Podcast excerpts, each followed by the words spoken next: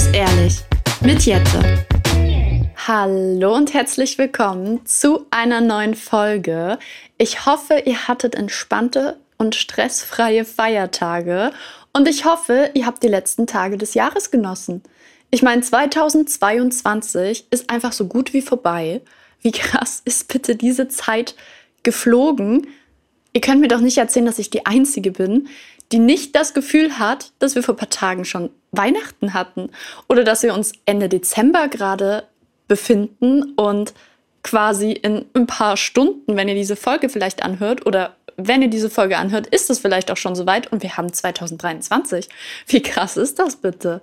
Ich muss auch wirklich sagen, die Tage zwischen Weihnachten und Silvester, das ist immer so dieses Warten auf das, was jetzt noch kommt, dass wir das Jahr abschließen können. Und ich finde die immer richtig komisch, diese Tage, weil es ist so nichts Ganzes und nichts Halbes. Aber perfektes Timing, denn ich habe mir gedacht, ich nehme heute auch noch mal eine letzte Podcast-Folge für das Jahr 2022 auf und habe einfach mal kein bestimmtes Thema, kein Plan und laber einfach mal drauf los. Und wenn nicht jetzt, wann dann, ne? Was ist die letzten Tage so passiert? Kurz vor Weihnachten sind wir nochmal nach London geflogen. Wir haben uns einen kleinen Wunsch auf unserer Bucketlist erfüllt. Ich wollte schon so lange in der Weihnachtszeit nach London und die ganzen Lichter und die Deko und alles genießen und vielleicht auch ein bisschen Weihnachtsshopping machen. Und dieses Jahr haben wir gedacht, das passt perfekt alles in den Zeitplan und das machen wir einfach mal. Und so sind wir auch ein paar Tage davor losgeflogen, sind dort angekommen und ich glaube, wir waren doch vier Tage waren wir dort. Und ja, wer ein bisschen meine Story so verfolgt hat, hat schon mitbekommen. Also vorab, es war wunder wunderschön und auch das alles drum und dran gesehen zu haben, das war wirklich toll und auch echt ein Privileg. Also es war eine schöne Zeit, aber es war so krass überfüllt. Ich weiß nicht, ob es am Timing lag, dass es einfach wirklich ein, zwei Tage vor Weihnachten auch war. Aber es war so voll. Oh mein Gott. Wir waren in den Bahnen und man hat ungelogen am Rücken gespürt, wenn die Türen zugegangen sind, weil es so voll war. Man konnte nicht nach links oder rechts gucken. Man stand da so richtig eingequetscht da. Und ich habe so viele Menschen gesehen, die ihren Ausstieg verpasst haben, weil die Bahn rappelvoll war und die inmitten dieser Bahn steckten und nicht solange die Türen geöffnet waren, bis nach vorne gekommen sind. Also das war wirklich heftig. Ich muss sagen, alles in allem habe ich das erstaunlich gut weggesteckt. Vielleicht wisst ihr es, ich habe mit so großen Plätzen, mit vielen Menschenmassen und Reizüberflutungen, die da ja wirklich komplett gegeben waren, echt zu kämpfen.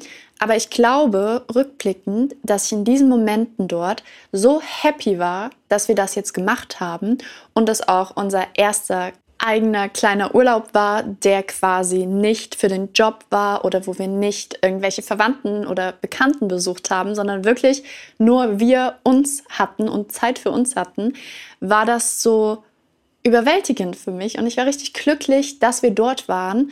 Am Ende des Tages sind wir auch immer ins Hotelzimmer gekommen und wir waren fix und alle. Wir hatten das Gefühl, wir sind Marathon gelaufen, obwohl wir einfach nur die Stadt erkundet haben. Aber diese ganzen Menschen und das alles drumherum hat einen wirklich erschöpft. Also das hat selbst Chris gesagt, der sowas ja eigentlich ab kann und nicht Probleme hat, so wie ich. Und es gab auch einen Tag, da bin ich wirklich sehr an meine Grenzen gekommen. Da hatte ich auch eine Panikattacke in der Bahn, weil es wirklich viel war. Aber dennoch, und ihr wisst, das kann man immer offen sagen, bin ich stolz auf mich, weil natürlich wusste ich, dass mich dort viele Menschen erwarten. Natürlich könnte man jetzt sagen, so, ja, aber warum fährst du dann in so eine Stadt, wenn du weißt, du hast damit zu strugglen? Einfach weil ich es wollte. Ich wollte mir diesen Wunsch so sehr erfüllen, dass ich gesagt habe, ich schaffe das und ich kann das. Und bis auf diesen einen Tag habe ich es auch problemlos geschafft. Klar musste ich ein paar Mal schlucken, aber dieser Wunsch, dort zu sein, war so viel größer als die Angst und der Wunsch, wieder nach Hause zu gehen, dass es alles in allem eine sehr, sehr schöne Zeit war. Aber wenn mich jemand fragen würde, würdest du es nochmal machen, würde ich sagen, London zur Weihnachtszeit auf jeden Fall ist wirklich mal eine Reise wert. Kann man echt schön auch anschauen, aber nicht ein, zwei, drei Tage vor Weihnachten. Ich glaube, das war einfach ein ungünstig gewähltes Timing von uns auch. Und das würde ich so auf jeden Fall nicht nochmal machen. Vor allem auch nicht, weil wir wiedergekommen sind und dann einen Tag später direkt Weihnachten war und wir quasi wieder umgeben waren von vielen Menschen, was natürlich unsere Herzensmenschen waren und die wir super gerne haben und auch lieben, weil es ist unsere Familie. Aber es war so, man konnte nicht durchatmen. Ich hoffe, man versteht, wie ich das meine. Und für Chris war es natürlich auch eine weite Reise, weil er einfach Familie im anderen Teil von Deutschland hat. Und ich fand es aber dieses Jahr super schön zu sehen, zumindest auf den Accounts, auf denen ich mich so bewege auf Social Media, zu sehen, wie viele auch ausgesprochen haben, ey, es ist nicht schlimm, wenn dein Weihnachten nicht wie im Bilderbuch aussieht, es ist nicht schlimm, wenn du eine kleine Familie hast, wenn du vielleicht nicht mit deiner Familie feiern möchtest. Wir denken auch an diese Menschen an Weihnachten und das hatte ich zumindest das Gefühl, war dieses Mal das erste Jahr, wo es so richtig auch auf Social Media sehr, sehr viel vertreten war und man auch offen darüber gesprochen hat, dass man vielleicht keine große Familie heute hat, mit der man feiert und dass andere Menschen, denen es auch so geht, damit auch nicht alleine sind. Und das fand ich richtig schön mit anzusehen, dass nicht permanent nur die schönen Geschenke oder die breit gedeckten Tafeln gezeigt wurden, sicherlich auch, aber man trotzdem auch viel gesehen hat, dass es normal ist, wenn es nicht wie in irgendwelchen Werbeanzeigen perfekte Familie, perfektes Abendessen, perfekte Zeit ist, sondern man sich halt zum Beispiel auch mit seiner Familie verstreiten kann oder an solchen Tagen auch immer viel Stress herrscht, weil viel zu organisieren ist. Und das zu sehen, fand ich wirklich sehr gut und ich hoffe, dass es auch noch viel mehr öffentlich gemacht wird und auch an solchen Tagen immer thematisiert wird, dass es halt auch eine Kehrseite der ganzen Sache gibt. Und ich will auch gar nicht groß darauf eingehen, wie Weihnachten bei mir war, weil jeder hat es auf seine Art und Weise erlebt. Deswegen nach Weihnachten sind wir jetzt also bei den Tagen angekommen, die ich immer so weird finde irgendwie.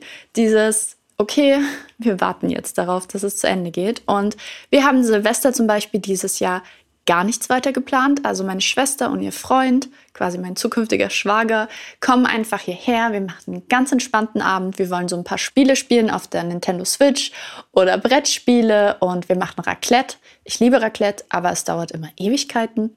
Und ja, so wird unser Silvester quasi aussehen. Also ein ganz entspannter Abend. Und Silvester ist auch sowas zum Beispiel, wo man oft denkt, man muss jetzt auf Krampf irgendwas Krasses machen.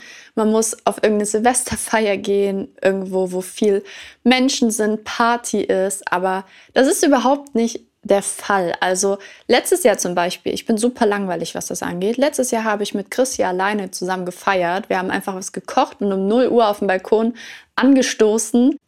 Und das war's. Wir hatten natürlich den Vorteil, dass wir am nächsten Tag keinen Kater hatten und der Tag nicht für die Regenerierung herhalten musste, sondern dass alles ganz normal war.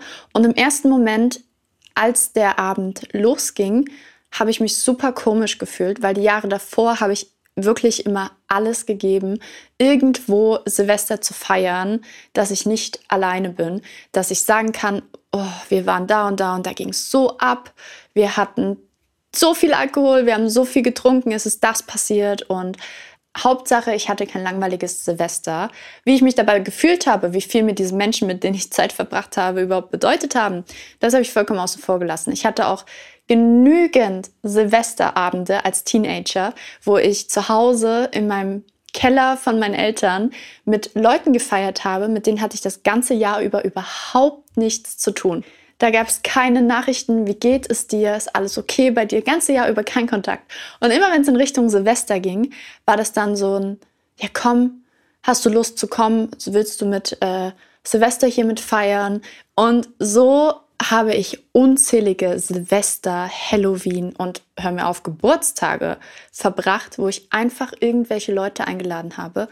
Hauptsache, ich bin nicht alleine und Hauptsache, der Tag oder der Abend ist nicht langweilig wie oft ich genervt war, weil diese Menschen und ich eigentlich gar keinen Bezug zueinander haben oder sie das dann auch irgendwo schamlos ausgenutzt haben, das war zweitrangig.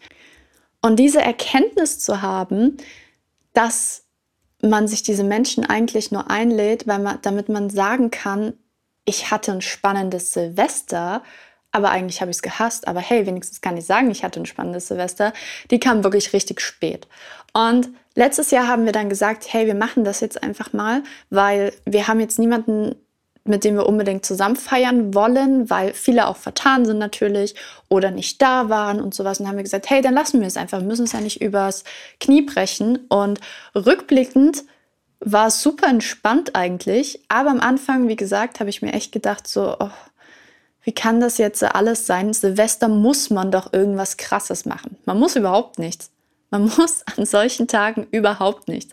Man muss das machen, wonach man sich fühlt. Und wenn du der Meinung bist, du möchtest an Silvester nichts Krasses machen, weil du einfach niemanden unbedingt hast, mit dem du zwangsweise ins neue Jahr starten möchtest und es dir lieber ist, zu Hause entspannt was mit der Familie oder auch nur einem Freund oder einer Freundin oder halt komplett alleine Me-Time zu machen, dann ist das doch in Ordnung.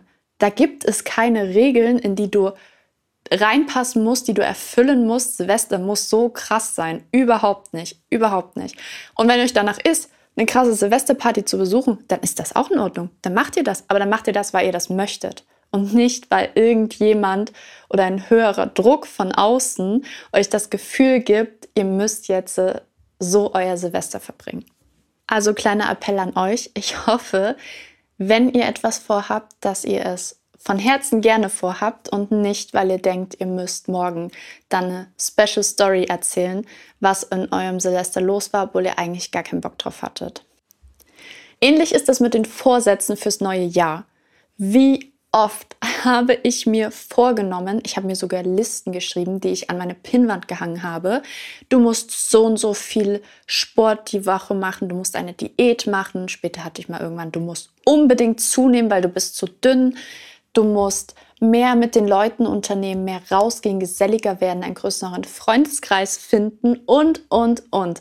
Wie oft nehmen wir uns solche Sachen vor, begutachten die auch, versuchen es auch am Anfang sicherlich, merken dann aber auf der Hälfte der Strecke, okay, das war zu hoch gepokert, ich kann das vielleicht nicht oder ich kann das auch nicht so regelmäßig oder schaffe das nicht, weil es mir nicht danach ist. Und am Ende des Jahres kramen wir diese Vorsätze dann wieder raus und denken uns so, verdammt, das habe ich nicht geschafft, das habe ich nicht geschafft und dann fühlen wir uns richtig schön schlecht. Und das ist auch wieder dieser Druck, den wir uns selber ein bisschen machen, dass wir irgendwo dazu passen müssen und uns anpassen müssen, obwohl wir genau von Anfang an tief im Herzen wissen, wir wollen das eigentlich gar nicht unbedingt oder nicht in diesem Ausmaß.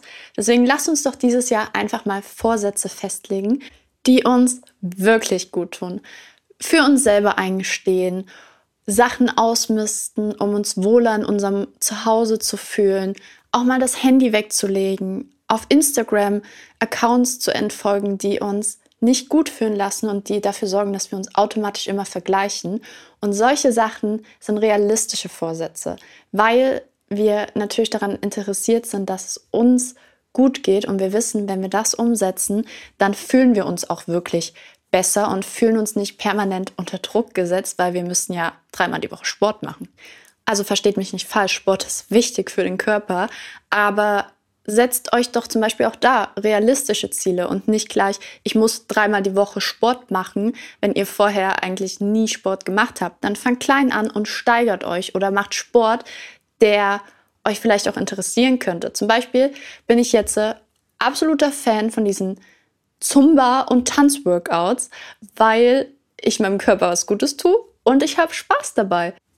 Ich bin mir sicher, ihr findet da die passende Formulierung für eure Vorsätze. Schreibt mir gerne mal auf Instagram, was ihr euch für das neue Jahr wünscht und vielleicht auch vornehmt. Rutscht auf jeden Fall schon mal gut in das neue Jahr rein und lasst euch nicht von irgendwas stressen.